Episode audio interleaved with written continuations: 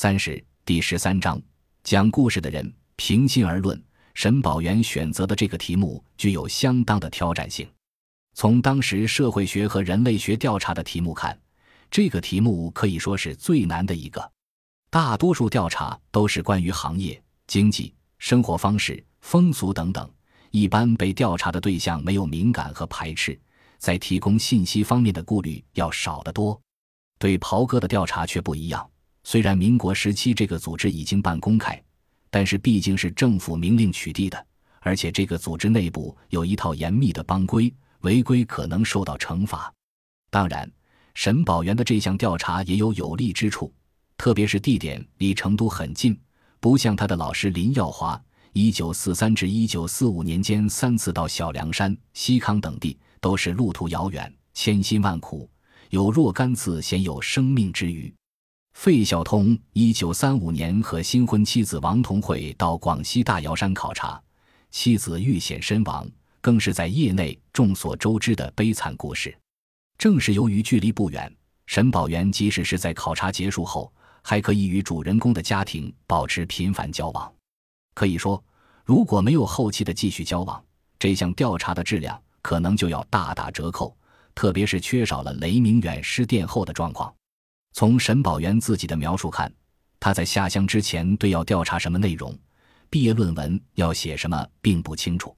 他来到乡村后，发现袍哥无处不在，而且当人们需要了解地方权力关系的时候，袍哥正是这个关系的中心。结果，地方社会的这个现象引起了他对此种会社研究的兴趣，愿意借着这个机会搜集有关的材料，这也是他做此文的正式动机。审选题的过程也证明了袍哥在地方社会强大的势力。可以这么认为，要了解一九四零年代川西平原的乡村，不对袍哥进行深入的考察是不可能的。他和同伴们的工作首先从打好基础开始，先和乡民们建立有益的交往，尽量先了解农村生活的概况、农民家庭的情形、地方势力的梗概等。他们知道。要真正了解这个地区地方势力的情况，还必须从上面着手打通地方关系。因此，他们拜访了地方首长们，先做自我介绍，以作为对工作的引荐。他们首先需要拜访哪些人呢？乡亲们告诉他们，必须拜访本乡乡长、保安队长以及保甲长等人物，而这些人多属于入社会的人物。这里的所谓入社会，就是加入了秘密社会。或者秘密会社及那些本地袍哥内的首长分子，他就是这样有机会认识了雷明远。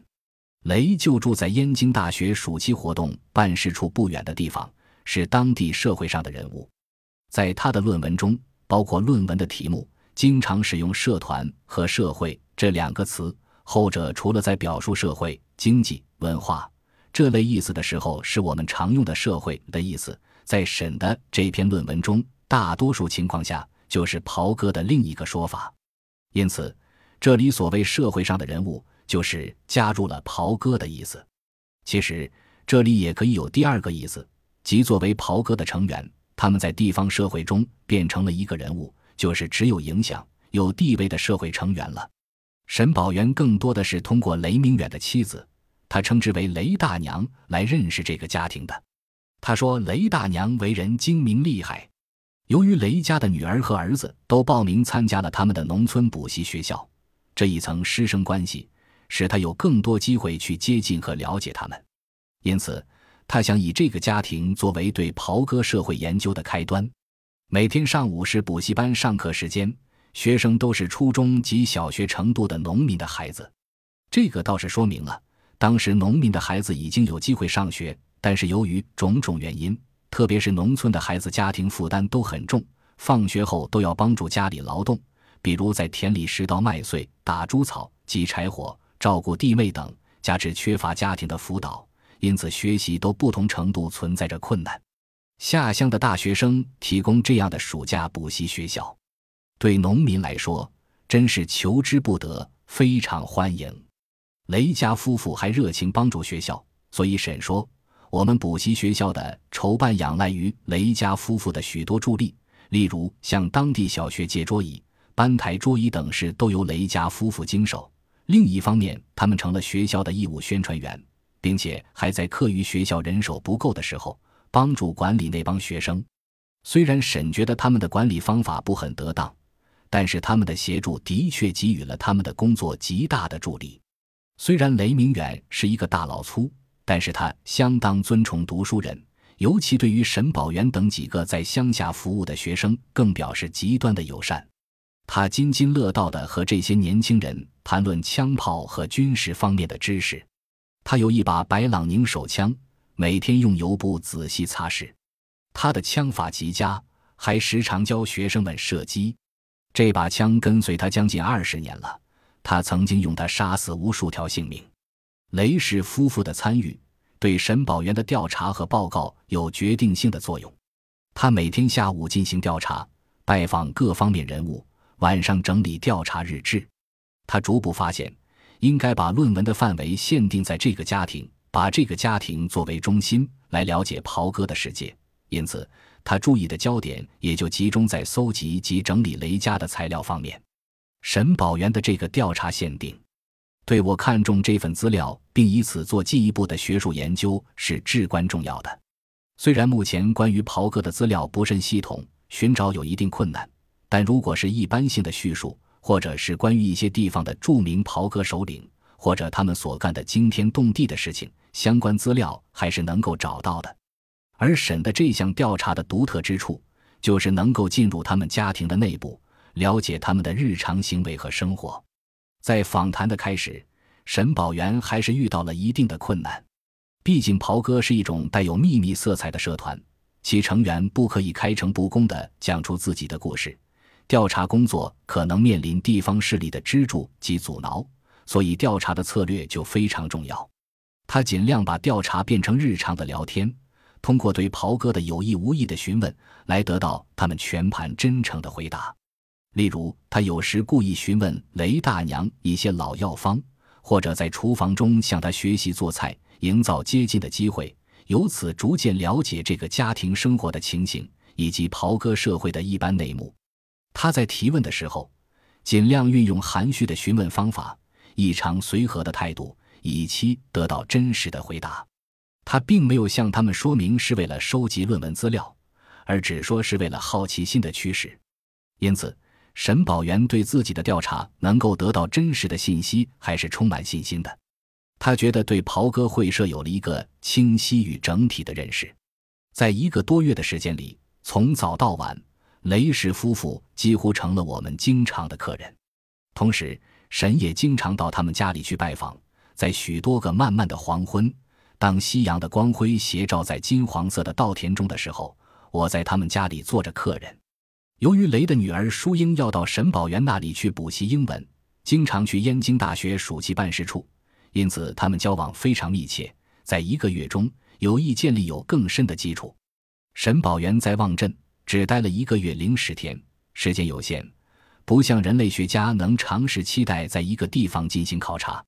不过，由于成都和望镇距离不远，而且他和这个袍哥家庭建立了一种密切的关系，所以在调查结束以后，他和这个家庭继续保持着往来。论文中所讲到的许多事情，特别是本书第十一和十二章的内容，都是当时正在发生的。是在调查结束以后的持续交往中，雷的妻子和女儿向他讲述的。这是一个没有结尾的故事，但是我们也大体可以预测主人公的结局。在考察结束以后，沈宝元在一九四五年八月和九月的几个星期天，特意下乡去看过雷家几次。十一月十五日，雷大娘与她的女儿亲自来到成都陕西街的燕京大学校区。十二月八日，又到学校玩了一整天。淑英还观看了学校学生演出的话剧《芳草天涯》，当晚就住在学校，第二天才回家。这些后来的交往也有助于沈对雷家的了解，毕竟他在乡下只待了一个多月，持续的交往才使他的材料收集有了大体的轮廓。